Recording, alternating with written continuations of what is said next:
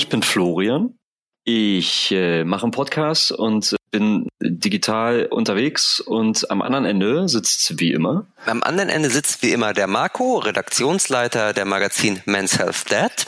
Und gemeinsam sind wir beiden die echten Papas. Echten Papas. Ach, Flo, wieder gepatzt. Ah, ja. ja. Herzlich willkommen zu Zeit einer für einen persönlichen Podcast. Ja. Herzlich willkommen zu einer neuen Podcast Folge der echten Papas. Genau. Heute eine ganz besondere Folge, Flo, oder? Weil diejenigen, die uns schon öfter hören, wissen, dass wir im 14-tägigen Rhythmus immer mal wieder Gäste haben, total interessante Gäste, mit denen wir über bestimmte Themen plaudern. Genau. Und heute, heute habe ich einen ganz besonderen Gast, Flo. Nämlich den, Echt? ja, willst du es wissen? Ja, Mein Gast ist heute Florian Schleinig.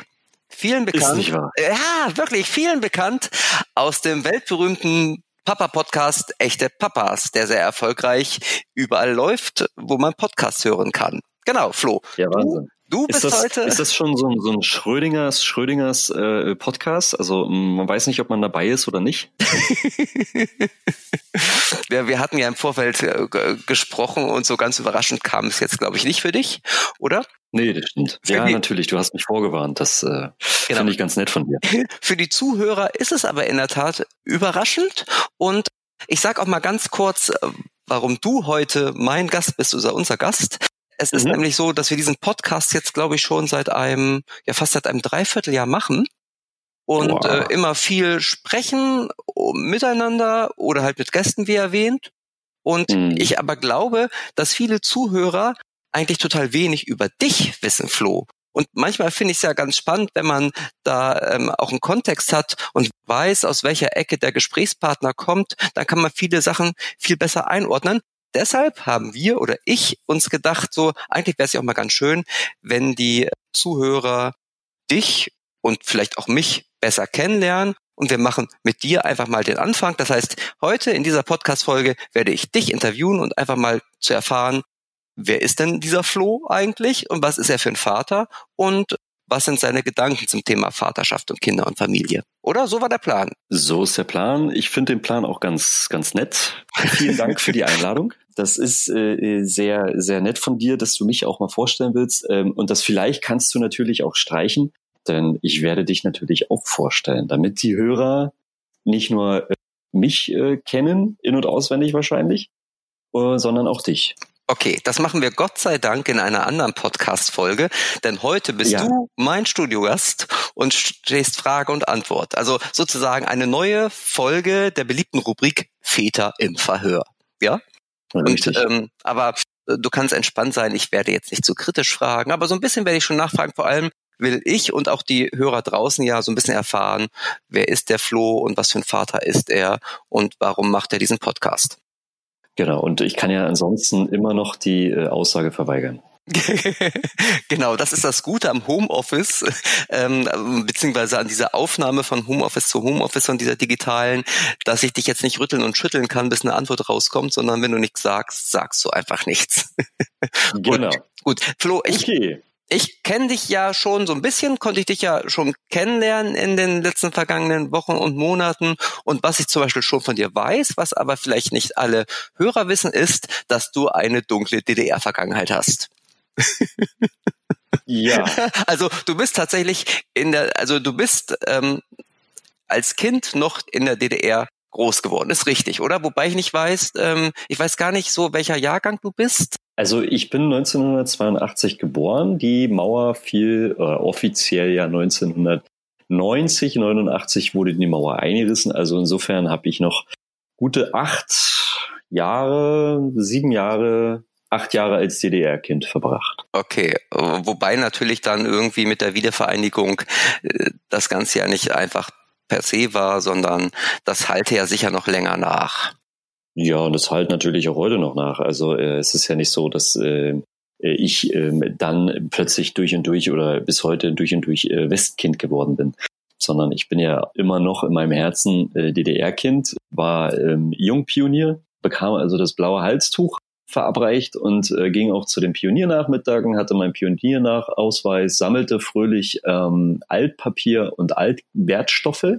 Also wer das, wer das kennt oder wer das selber mitgemacht hat, der weiß, wovon ich spreche.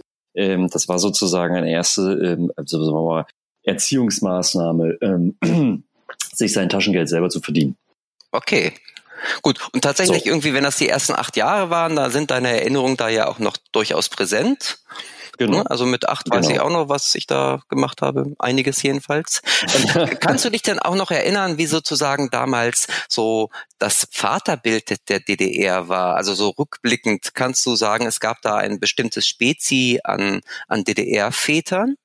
Uh, ähm, ich würde sagen, ähm, ich kann mich nicht daran erinnern. Ich kann nur das wiedergeben, was ich äh, sozusagen so ein bisschen mitbekommen habe. Meine Eltern haben sich äh, damals äh, schon zu DDR-Zeiten getrennt. Okay, das heißt, ähm, bevor du acht warst, also wann haben die sich getrennt? Genau.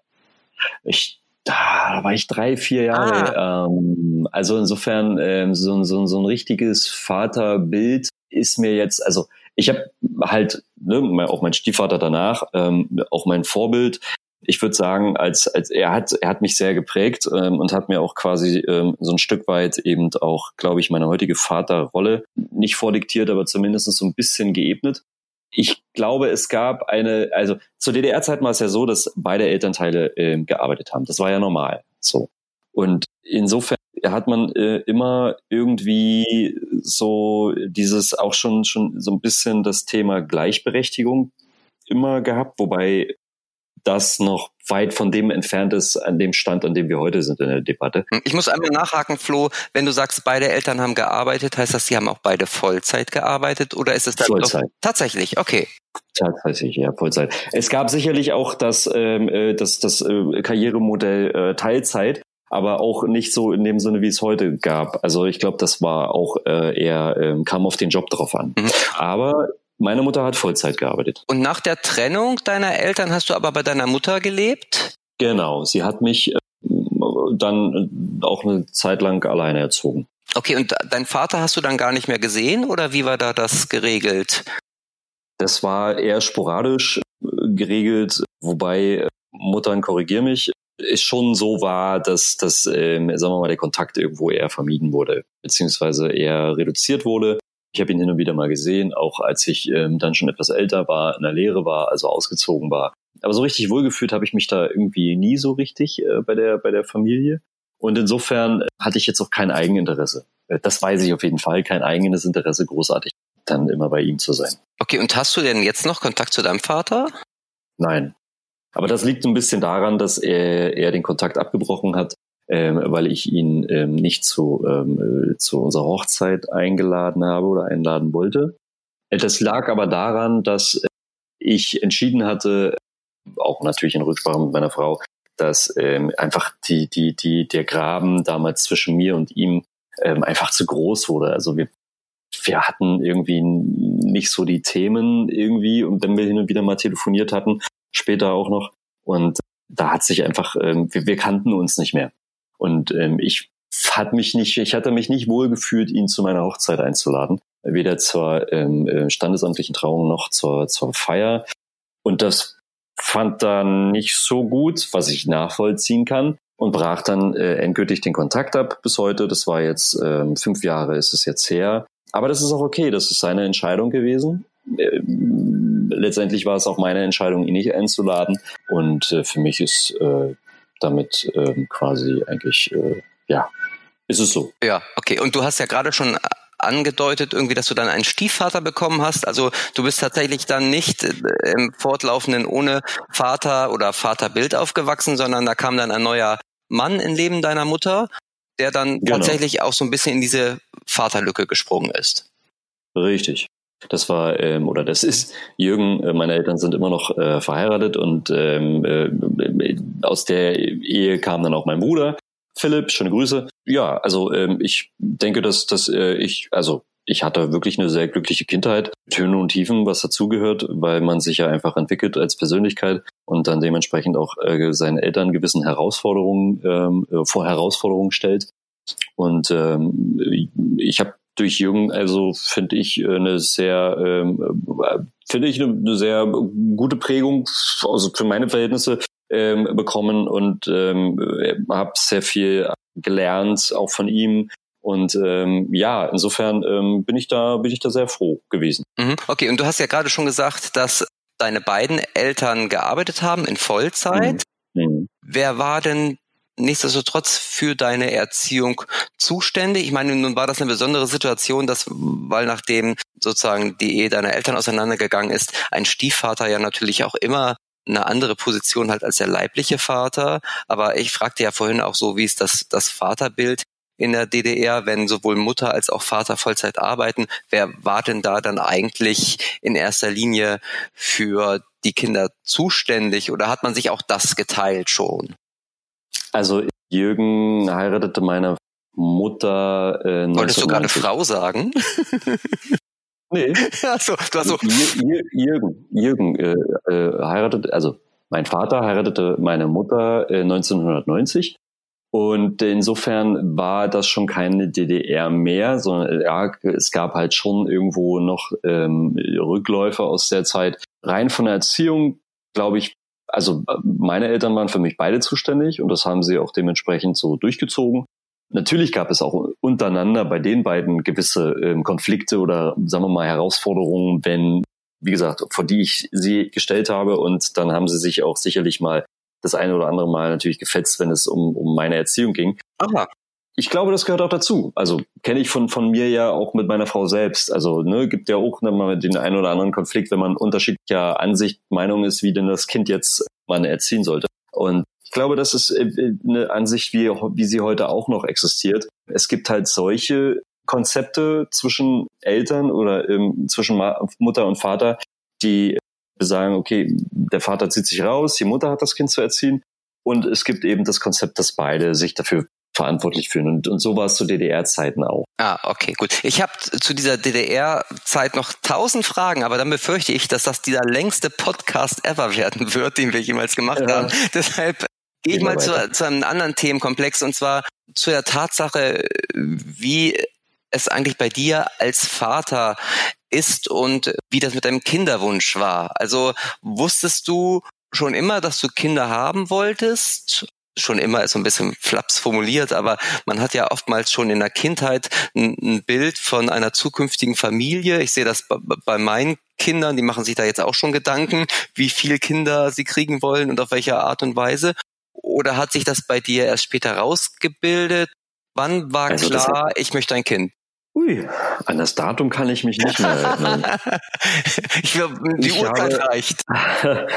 Der Wunsch war, ich behaupte mal, der kam irgendwann in der, ich sag mal, Erreichung des selbstständigen Lebens, also mit Auszug dann irgendwann. Und ich bin ja dann damals mit 16 ausgezogen und, und habe quasi eine Lehre gemacht und bin dann sozusagen irgendwie, ich behaupte mal, selbstständig geworden. Und äh, irgendwann natürlich äh, im Laufe der Zeit hat sich irgendwann mal so der Gedanke herauskristallisiert, hey, ich würde schon ganz gerne später Kinder haben. Ja, dann habe ich meine Frau getroffen und habe immer gedacht, ja, mit der möchte ich ein Kind haben. Okay, also. Das hat funktioniert. Gut. Und äh, ohne jetzt so indiskret zu werden, manchmal geht es ja ganz fix mit dem Schwangerwerden und dem Kinderkriegen und manchmal ähm, dauert es etwas länger. Magst du den Hörern und mir verraten, wie das bei euch war? Bei uns ging das eigentlich relativ schnell. Also relativ, also relativ in Form von, ich weiß nicht, was, ob es noch langsamer gehen könnte oder noch schneller. noch langsamer, klar. Äh, ich glaube, das liegt auf der Hand, aber noch schneller geht wahrscheinlich auch. Aber bei uns hat das relativ schnell geklappt. Also nach der Hochzeit, also klassischer Weg, ne? Ja, ja. Insofern, äh, nein, also Paul ist quasi, als wir verheiratet waren, auch äh, auf unter, unterwegs gewesen und auch geboren worden und insofern glaube ich, dass das, also muss ich schon sagen, es ist relativ schnell gegangen jetzt im Nachhinein.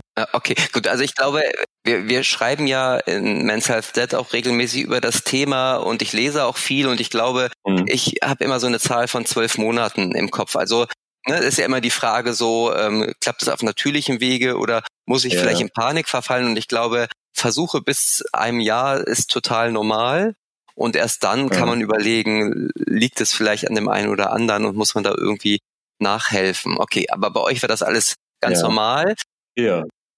Wie war das denn so mit der Ausgestaltung? Also ich persönlich, so im, im Nachgang, wenn ich so drüber nachdenke, finde, dass meine Frau und ich eigentlich viel zu wenig im Vorfeld über die Ausgestaltung unserer Rollen gesprochen haben. Also uh. ich würde das heutzutage ganz anders und intensiver machen. Wie war das bei euch?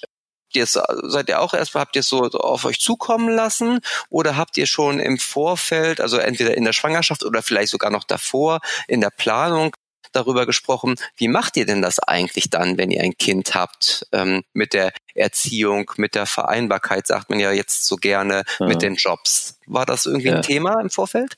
Ja, es war schon ein Thema, also nicht, dass wir daraus eine Wissenschaft gemacht haben, aber schon so, dass wir definitiv darüber gesprochen haben. Jetzt muss ich nochmal auf meine DDR-Vergangenheit zurückkommen. Allein, dass man, dass, dass ich so geprägt war, dass beide Elternteile arbeiten, sich also auch eben die Erziehung teilen Beide haben in Vollzeit gearbeitet. Insofern war es eigentlich, wenn man so will, schon eine 50-50 Geschichte. Da auch mein Vater jetzt keine, ähm, sagen wir mal, keinen ausufernden Job hatte, der irgendwelche Geschäftsreisen nach sich zog, sondern in, genauso wie meine Mutter in meiner Heimatstadt Tangerhütte äh, gearbeitet haben, gab es quasi ein, eine Augenhöhe, die ich schon immer irgendwie mitgenommen habe. Okay. Augenhöhe in, in der Ehe und äh, in der Erziehung. Und das war von vornherein für mich eigentlich immer auch so, das ist so, so, so, so, so ein Wertekompass gewesen, den ich dann auch mit meiner Frau besprochen habe, dass wir natürlich Augenhöhe haben und dass wir uns das komplett teilen und dementsprechend auch alles, was anfällt, da äh, aufteilen und äh, versuchen, da gemeinsam einen Weg zu finden und das nicht irgendwie an irgendjemanden hängen bleibt oder so, und dann kommt noch dazu, ähm, aber das war dann eben die Herausforderung bei uns, dass meine Frau eigentlich schon seit ich sie kenne in Teilzeit gearbeitet hat, aber einfach aus dem Grund heraus, dass sie für sich gesagt entschieden hat, dass der Freitag Zeit für sich ist. Okay. Und das, und das ähm, ist natürlich dann mit in, in die Familie reingekommen sozusagen, auch als, als äh, unser Sohn da war. Und das hat sie natürlich fortgeführt und führt sie auch heute noch fort.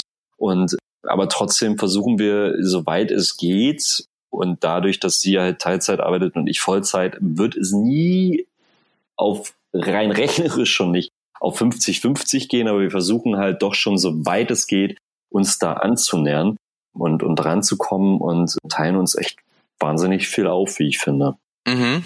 Okay. Tatsächlich hatte deine Frau auch ein ähnliches Rollenverständnis für Eltern und für ihre Rolle als Mutter, oder? Ich meine, man kann da ja noch so fortschrittlich sein als Vater beispielsweise, wenn du sagst, du möchtest auf Augenhöhe ähm, mit deiner Partnerin sein in der Erziehung und 50-50 alles teilen. Wenn man natürlich dann eine Partnerin hat, die sagt so, ach nee, ich hatte mir das eigentlich ganz anders vorgestellt, dann kann es ja auch schwierig sein. Aber da wart ihr schon auch auf einer Wellenlinie, sollte man ja generell sein ja. bei dem Thema, aber manchmal kommt es einem in die Quere. Ja, nein, also da muss ich sagen, hatte ich wahnsinniges Glück, dass wir da wirklich, sagen wir mal, echt, dass, dass unsere Vorstellungen deckungsgleich waren ähm, oder auch heute noch sind. Ähm, natürlich hast du Abweichungen, die einfach durch die Erziehung geprägt sind, äh, weil äh, ihre Eltern haben ja auch haben ja, haben ja andere Erziehung oder eine Sozialisierung gehabt als meine Eltern, was aber auch schon ne, wie eingehend äh, erzählt, eben auch schon allein durch die, durch die Herkunft so ein bisschen ähm, ähm, bedingt ist. Nur hat sich das eigentlich alles sehr gut miteinander gedeckt und, und ähm, wir führen das auch heute noch eben. Ähm, und ich denke, dass am Ende, ich weiß nicht, wer es erzählt hat, ich glaube, das war sogar Sascha, jetzt nicht in unserer letzten Podcast-Folge, sondern als ich ihn damals beim Väter Summit, da habe ich ja mit ihm ähm, mehrere Sessions gemacht. Der Paarberater ähm, Sascha Schmidt, den wir der Paar, Paar, Genau, der genau. Paarberater genau. Sascha Schmidt, richtig. Der erzählte doch, ähm, dass eine Ehe oder auch gerade Erziehung, ähm, ähm, die Eltern oder Elternschaft ja doch immer ein stetiges Aushandeln der Regeln sind. Also ein stetiges Aushandeln der, der Grenzen ja. und ähm, all das, was dazugehört. Und das tun wir auch. Also wir handeln permanent eigentlich Dinge wieder neu aus. Und das gehört auch dazu. Das ist, das ist dieses berühmte Arbeiten, finde ich, ist es aus meiner Perspektive das berühmte Arbeiten in der Ehe oder in der Elternschaft, dass es immer wieder Dinge gibt, die man neu diskutieren muss, weil sich Bedingungen ändern, weil sich Bedingungen e-, externe, also die Außenwelt in irgendeiner Form verändert. Corona, glaube ich, ist das so das beste Beispiel, dass sich Bedingungen so verändern, dass am Ende Familien ganz viel neu aushandeln mussten oder sich neu organisieren mussten. Und das war bei uns ähm, oder ist bei uns halt auch stetig der Fall. Jetzt gerade aktuellstes Beispiel, wie machen wir das mit seinen, er guckt wahnsinnig gerne aktuell den Dino-Zug. Das ist eine Folge auf Netflix eine, eine Serie mit, mit Dinosauriern und mag Dinosaurier unheimlich gerne. Und bisher war es immer so, dass wir, dass, dass er so unter der Woche auch seine Folgen geguckt hat und äh, wir aber auch festgestellt haben, ich glaube, das tut, oder wir, wir glauben, es tut ihm nicht gut. Also mussten wir neu aushandeln, wie gehen wir damit jetzt um, weil ich nehme es ihm ungern weg beispielsweise und äh, meine Frau ging eher so in die Richtung, naja, lass uns mal eher am Wochenende reingehen. Also das ist wieder in Aushandel, da müssen wir ausprobieren und sowas, weil da hat jeder und seine unterschiedlichen Standpunkte und so, aber das, das gehört einfach dazu und das ist, also ich, du kannst mich gerne eines Besseren belehren, weil du bist ja schon ein bisschen länger verheiratet und hast zwei ältere Kinder. Vermute aber, dass du mir beipflichten wirst, oder? Ja, also äh, mir sträuben sich immer so ein bisschen die Nackenhaare, wenn man von Arbeit spricht, wenn es um Beziehung geht, um Partnerschaft, finde ich. Ähm, obwohl es da viele Paarberater auch gibt, die sagen, Beziehung ist Arbeit, aber irgendwie denke ich so, nein, Arbeit sollte es eigentlich nicht sein. Aber du sagtest ja dann auch verhandeln ähm, und ja, so ist es. Also es ist schon ein stetiges Verhandeln und Finden von Kompromissen. Aber so mhm. ist das mhm. restliche Leben ja auch. Ja. Gut. Ich finde das auch okay. Ja, diese, ähm, du, Flo, du bist heute ja mein, mein Podcast-Gast. Äh, das Überthema ja. ist ja, das Überthema ist ja im Grunde Vaterschaft oder Vatersein. Und das Einschneidendste ist da, wenn man mit Männern spricht, natürlich immer die Geburt des Kindes. Hm? Das ist etwas, wow. was immer im Gedächtnis bleibt, wovon alle immer manchmal mit leuchtenden Augen, manchmal aber auch eher gedämpft, wenn die Geburt etwas schwierig war, erzählen. Erzähl du doch mal, mhm. wie war mhm. denn bei euch die Geburt? Unsere Geburt äh, war eigentlich äh, anders gelaufen, als wir äh, es uns natürlich in unserer heilen Welt ausgemalt. Äh, unsere heile Welt bestand aus einer natürlichen Geburt, die irgendwann, nachdem sich der Herr dann äh, doch äh, bequemt hatte, rauskommen zu wollen, äh, dann auch äh, eingeleitet werden sollte. Also man muss dazu sagen, unser Sohn äh, kam neun Tage, äh, als der ursprüngliche Termin mal vorausgesagt wurde. Neun Tage ähm, zu spät. Also, neun, neun Tage später, genau, ja. Nachdem es quasi kein Fruchtwasser mehr gab und er gesagt hat so, nee, äh, Bar ist leer, ich muss raus. Und dann wurde das Ganze eingeleitet und äh, diese Einleitung hatte dann 24 Stunden gedauert. Ähm, weiß nicht, inwiefern die Hörer das äh, kennen, mit Sicherheit. Ähm, Einleitung in dem Fall war mit so einer Art Cocktail, wo irgendwelche Dinge drin waren, die quasi die Venen, die Venen, äh, Venenarbeit äh, vorantreiben sollte.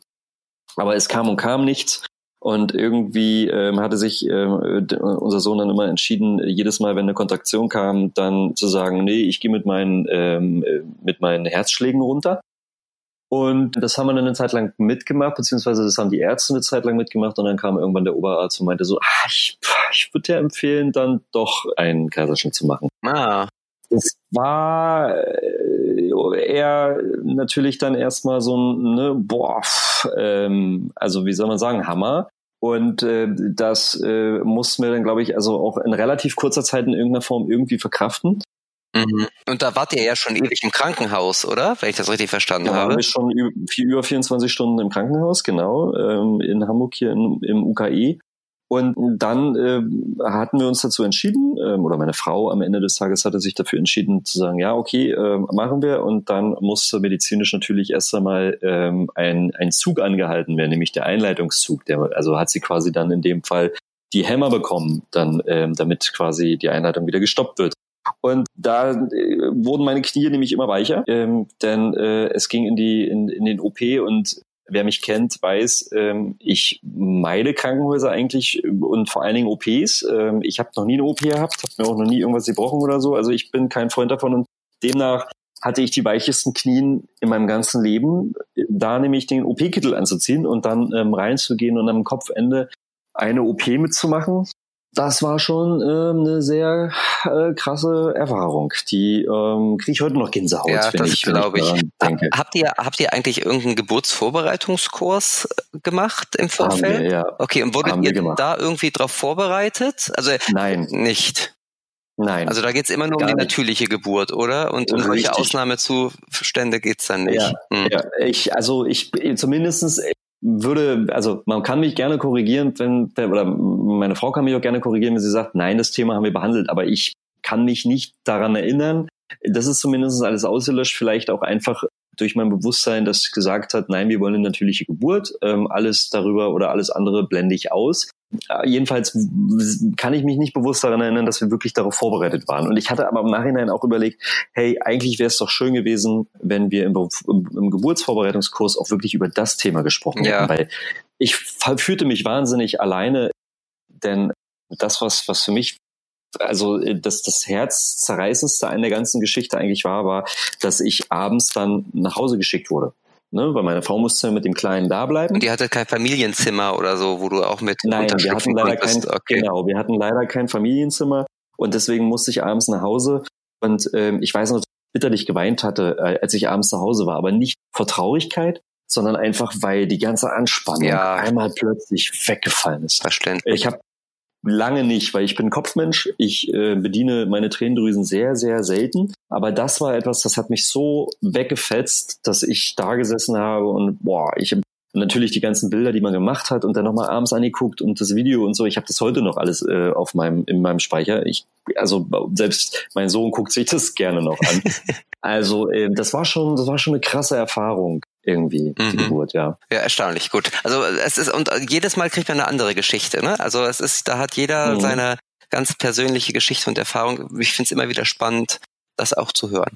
Kommen wir noch einmal zurück ja, irgendwie auf total. deine DDR-Vergangenheit, beziehungsweise ich fragte dich ja vorhin schon, wie äh, war das mit deinem Vater oder mit deinem Stiefvater und du sprachst auch, glaube ich, schon in dem Zusammenhang von Vorbild. Mhm. Du, hast du eigentlich ein Vätervorbild oder äh, woran orientierst du dich, wenn du deine eigene Vaterrolle definierst? Also, wenn du es denn tust.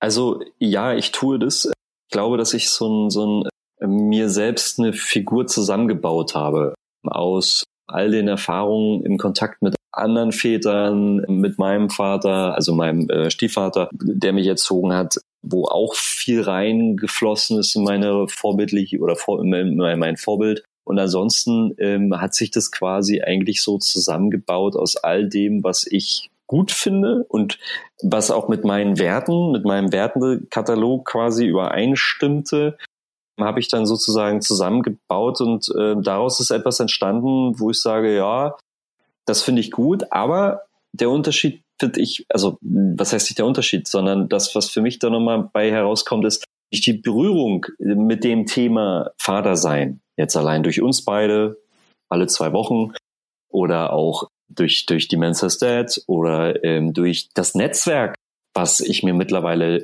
auch eben durch den Podcast aufgebaut habe. Und die ganzen Posts in der Filterblase und die, wie, wie sich die anderen Väter damit beschäftigen, habe ich für mich festgestellt, dass ich mein Vaterdasein einerseits bedinge durch, durch die Rolle, die ich mir zusammengebaut habe oder dieses Vorbild, andererseits aber auch immer wieder hinterfrage immer wieder mhm. auf die Probe stelle, so ein bisschen wie Karl Popper seine ganzen Theorien auch immer wieder äh, zerschossen, äh, zerschießen lassen hat. So versuche ich quasi immer mein, Roll, mein, mein Bild, Vorbild irgendwie immer wieder zu hinterfragen, ist das jetzt noch richtig?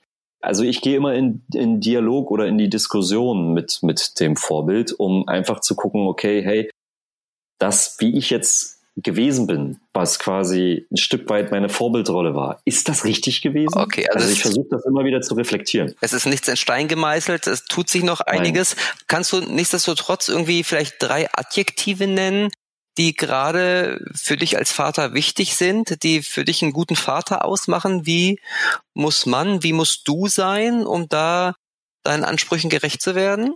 Fallen dir da drei ein, so spontan?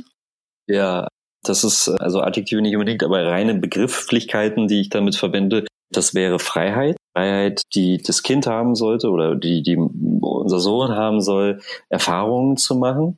Trotzdem Sicherheit, dass ich ihm trotzdem versuche, so weit wie möglich Sicherheit zu geben, aber auch Grenzen aufzeige. Mhm. Weil rein grenzenlos klingt immer gut, klingt nach ganz viel Freiheit, weit mehr Freiheit klingt aber auch oder in meinen Ohren immer auch so ein bisschen wie unerfahren, falsche Erfahrungen oder vielleicht, sagen wir mal, Erfahrungen zu machen, die es nicht unbedingt machen sollte. Okay. Und so. Stichwort genau. Grenzen. Das ist eine gute ja. Überleitung irgendwie. Was sind denn für dich gerade momentan die größten Herausforderungen in der Erziehung? Also wo stößt du denn an deine Grenzen momentan? Kann ich dir irgendwie helfen, Flo? Könnte ich auch fragen. Äh, wo stoße ich an meine Grenzen? Ähm, Hui. ich sehe schon, diese Frage, Eine, diese Frage, da stößt du an deine Grenzen scheinbar. Ja, da, bei der Frage stoße ich schon an meine Grenzen. Naja, also äh, am Ende, ähm, glaube ich, ist es bei mir immer der Spagat aus Job und, und Eigenverantwortung mir gegenüber und ich möchte gerne so viel wie möglich Zeit mit meiner Familie bringen. Das ist für mich der größte Spagat eigentlich. Ich glaube, das ist aber auch für ganz viele andere Väter draußen ein Riesenspagat, der nicht immer gelingt und wo man sich vielleicht auch immer mal wieder die Frage stellt, wie weit gehe ich eigentlich auch mit mir selbst und wie viel nicht der Familie, sagen wir mal, geben, ohne selbst auf der Strecke zu bleiben. Mhm. Das ist so eine, so eine Herausforderung, weil da kommt man natürlich in, in diese Spannung rein aus eigenem Vorbild, was man ja durch eine Sozialisierung oder durch seine Eltern mitbekommen hat, hinzu oder und zu dem, ähm, was draußen aktuell an Debatten stattfindet, wie zum Beispiel eben Vereinbarkeit ne, oder Gleichberechtigung, aufgeteiltes Familienleben, 50-50, all das bereitet ja doch schon einen gewissen grundlegenden Druck, wenn man sich dem öffnet, sich damit auseinandersetzt und dann versucht man natürlich es dementsprechend auch irgendwie ähm, in, in, äh, für sich umzusetzen, merkt aber auch, dass man dann an seine Grenzen stößt, wenn sein starres Korsett aus Beruf das teilweise nicht zulässt. Mhm. Und das ist so, glaube ich, die größte Grenze.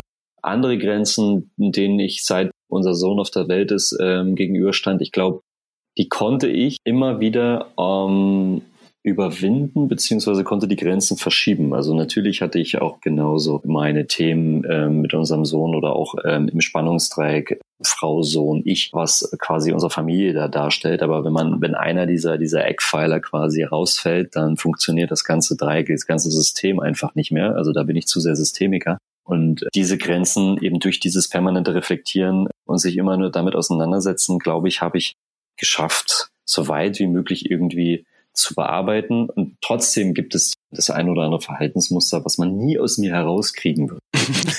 man wird nie aus mir herauskriegen, dass wenn mein Sohn der Meinung ist, nein, Papa, ich will dich jetzt nicht, oder nein, nicht küssen, oder nein, nicht anfassen, da wird man nie aus mir herauskriegen, dass ich mich abgelehnt fühlen werde. Okay. Aber das ist, das ist, glaube ich, die größte Grenze. Sag niemals nie, Flo. Sag niemals nie. Ah, Gut, sag niemals nie. Also schon wieder, meine Überleitungen sind diesmal so perfekt. Also die, die letzte Frage, ja, die letzte Frage passt nämlich zu diesem Sag niemals nie. ja, genau. Die letzte Frage zum Thema Sag niemals nie ähm, ist so ein bisschen mhm. provokant. Du musst sie auch nicht beantworten. Du kannst dann auch einfach peinlich schweigen. Aber wer nicht fragt, kriegt keine Antwort. Deshalb frage ich einfach mal, Flo, bleibt es bei einem Kind bei euch? Wird er sein Sohn ein Einzelkind bleiben oder wie ist die Familienplanung? Ich weiß, das ist eine total unangenehme Frage, auch schon für für Pärchen, die noch überhaupt keine Kinder haben. Ne? Immer diese Frage so, wenn man Mitte 30 ist, so, na, wann kommt denn jetzt der Nachwuchs? Total nervig und ehrlich gesagt so, das äh, bleibt genauso nervig, wenn man ein Kind schon hat und dann alle fragen und dann kommt das Geschwisterchen. Aber gerade deshalb stelle ich diese Frage jetzt und du kannst überlegen, möchtest du sie beantworten oder möchtest du sie nicht beantworten, was auch total legitim wäre. Ich versuche mal eine Antwort zu formulieren. Also ähm, die Frage an sich. Und denk ist dran, deine Frau hört mit.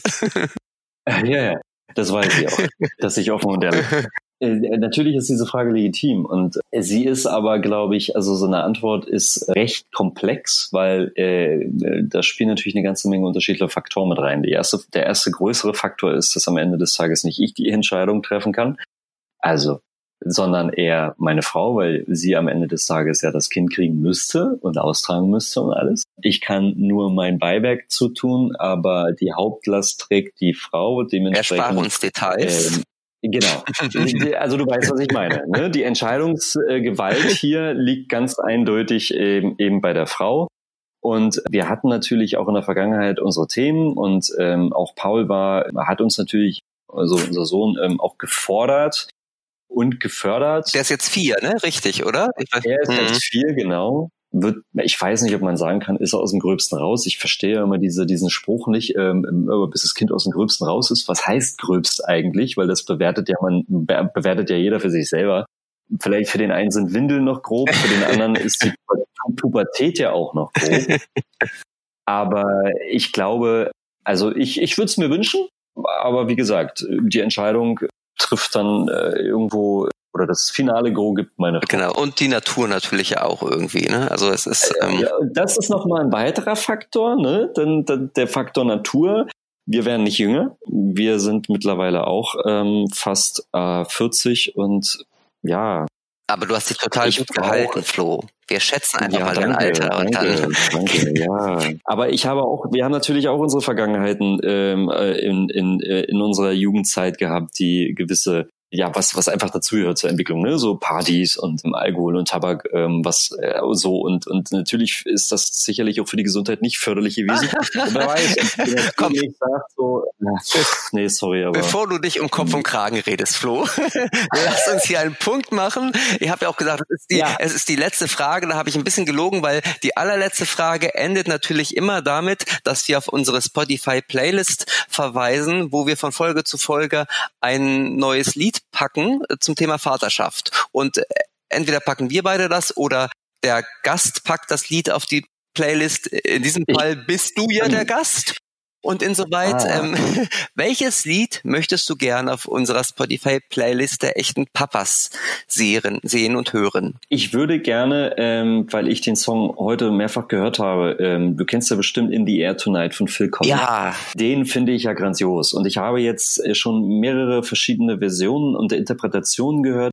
Ich würde gerne zwei Songs draufsetzen. Ich würde gerne einmal In the Air Tonight von Phil Collins als Original und würde gerne dann die Version von äh, Lucy Dacus äh, noch mit dazu packen, weil ähm, das ist die es ist die die weibliche Interpretation dessen und die hört ah, sich auch wahnsinnig. Okay. Ich bin heute großzügig, Flo. Du darfst zwei Titel draufpacken auf die Playlist. ähm, genau. Und dann ich fand's total toll. Ich hatte, ich muss mal sagen, ich hatte noch nie so einen tollen Podcast-Gast wie die heute. Und vielleicht ähm, lade ich dich auch noch mal ein, kann ich mir sehr gut vorstellen. Also auf jeden Fall, also ich fand es sehr unterhaltsam. Ich fand, ich meine, wir kennen uns ja schon ganz gut, aber ehrlich gesagt, wenn man dann so den, den Background ähm, von Freunden immer besser kennt, versteht man ja auch, ja. auch später ja. jetzt für spätere Folgen werde ich auch Fragen, die du stellst, natürlich sehr viel besser einordnen können. Also mir hat's total gut gefallen heute unser Gespräch. Ich hoffe, den Hörern hat's auch gefallen. Es war kurzweilig. Vielleicht haben sie sogar den einen oder anderen Tipp für sich rausziehen können. Wenn Sie noch Fragen haben an dich, weil es na, tausend Fragen noch nicht gestellt wurden, könnt mhm. ihr natürlich da draußen auch gerne nochmal uns eine E-Mail schreiben. Oder Flo, weißt du aus dem Kopf, wie ja. unsere E-Mail-Adresse lautet? Ja. Die E-Mail-Adresse ist podcast.echtepapas.de. Genau.